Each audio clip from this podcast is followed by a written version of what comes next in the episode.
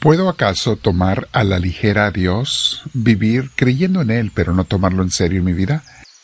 Tristemente sí, mis hermanos, y algunos podemos caer en ello. Vamos a meditar sobre ese punto el día de hoy porque queremos cada día ser mejor. En nuestra escuela de vida espiritual siempre queremos saber cómo mejorar, caminar con Dios y el estar buscando eso nos hace mantenernos vivos, alegres, entusiasmados en el seguimiento de Dios.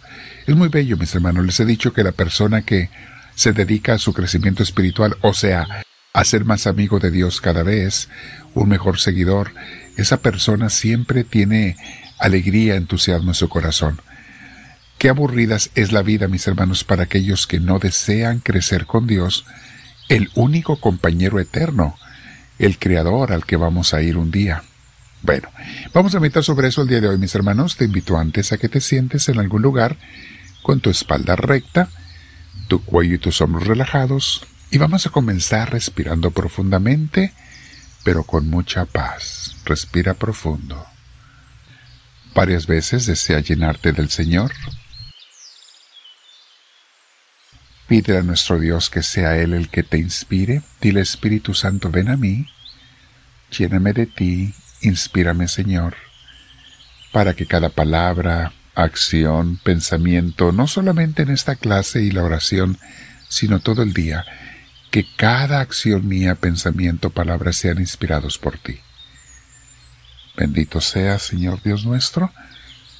Te doy la gloria que tú te mereces y con mis hermanos te digo, gloria al Padre, gloria al Hijo, gloria al Espíritu Santo, como era en un principio, sea ahora y siempre, por los siglos de los siglos. Amén.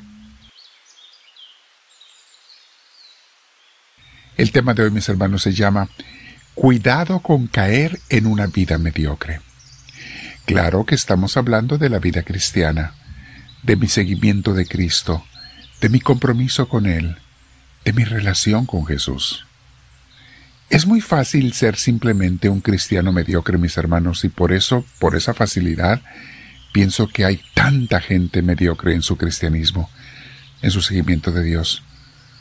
Una persona que cree en Cristo nada más, acude a la iglesia de vez en cuando, cumple con los sacramentos y resalto la palabra cumple, porque eso es una, es una cosa un poquito aberrante. Con Dios no se trata de cumplir, o lo amamos o no o lo seguimos o no, pero bueno, mucha gente quiere cumplir con Dios y con la religión. Entonces gente que cumple con los sacramentos y ya. Pero Jesús espera de sus seguidores un compromiso total. ¿Recuerdan las palabras? Un compromiso no mediocre, las palabras de Jesús, aquel que me quiera seguir, que se niegue a sí mismo, que tome su cruz y que me siga. O sea, no quiere gente mediocre Jesús y definitivamente no quiere un seguimiento de cumplimiento lo cual es, algo que a Dios ni le agrada. ¿A quién le interesa tener a un amigo que nomás está contigo por cumplir y no porque te aprecia o le agrada tu compañía? Te visita de vez en cuando lo menos posible, tratando de que sea lo menos posible, te habla muy de vez en cuando, tratando de lo menos posible porque lo hace a fuerzas.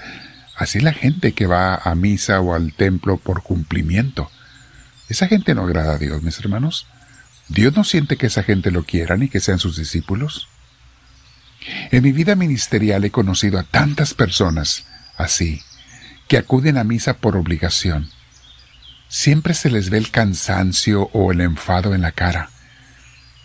Desde que formamos Misioneros del Amor de Dios en los noventas, a mediados de los noventas, mis hermanos, donde, donde tenemos una escuela de vida espiritual carmelita, una de las primeras cosas que comenzamos a enseñarle a la gente es que nadie venga a misa o a las clases o a los retiros por obligación. Vengan porque quieren conocer y amar a Dios, porque desean acercarse a Él. Aunque a veces nos cueste un poco, eso es una muestra de amor a Dios cuando con, que te cueste y todo vas a buscarlo. Y lo que veo en las personas, mis hermanos, son rostros contentos sonrisas y personas que disfrutan su presencia en la Santa Eucaristía, personas que se sienten bienvenidas y que expresan su alegría. Qué cosa tan hermosa, mis hermanos, se ve cuando ya buscamos a Dios por amor, no por cumplimiento, no por obligación, cuando tratamos de no ser personas mediocres. Y sabes, en las relaciones con la familia también es muy bueno revisarnos periódicamente. ¿Cómo ando con mis seres queridos? ¿Estoy con ellos por obligación? ¿Por cumplimiento?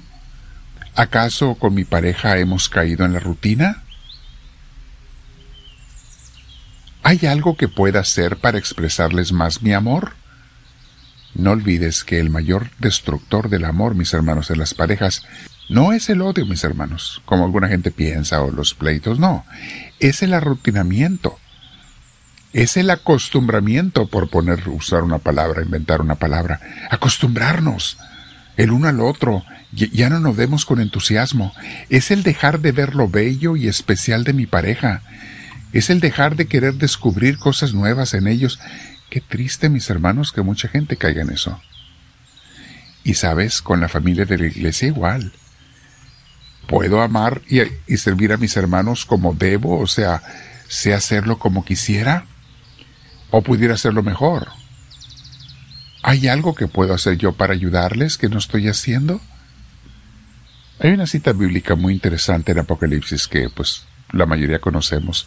Apocalipsis 3 del 15 al 16 dice, Conozco tu conducta, dice el Señor. Conozco tu conducta. No eres ni frío ni caliente. Ojalá fueras frío o caliente. Ahora bien, puesto que eres tibio y no frío ni caliente, voy a vomitarte de mi boca. Palabra de Dios. Esas palabras son fuertes, mis hermanos, porque Dios dice, no me gusta la gente tibia, la gente que no, que no se avienta a seguirme, a buscarme, a estar conmigo. Dios quiere amigos de verdad, seguidores de verdad, no gente que esté a fuerzas. Bueno, eh, también es normal, mis hermanos, que todos caigamos de repente sin darnos cuenta en el arrutinamiento, ¿eh? Con la familia, como les dije, con los seres queridos y sobre todo con Dios. Bien, pues ahora vamos a meditar qué puedo hacer para mejorar mi relación con Dios y con mis seres queridos. ¿Qué es lo que Dios quiere que yo haga en mi iglesia? ¿Cómo puedo ser un mejor cristiano? Un auténtico seguidor de Cristo. ¿Cómo puedo servir mejor a mis hermanos? Te invito a que te quedes orando, mi hermana, mi hermano, un rato, unos 15 minutos por lo menos. Ideal que en total sean 30 minutos por lo menos. Cada día hay que llegar a eso. Pero bueno, dile al Señor que lo deseas encontrar. Antes, no se te olvide compartir esta enseñanza con tus seres queridos. Si no te has suscrito en YouTube, ponle subscribe en la cruz que va a aparecer al final o en el, en el botón rojo que aparece de suscribirse. Pero la idea es que a mucha gente se le dé a conocer las enseñanzas de la Escuela de Espiritualidad para que crezcamos más. Quédate practicando con Dios, mi hermana, mi hermano, y dile, háblame Señor, que tu siervo te escucha.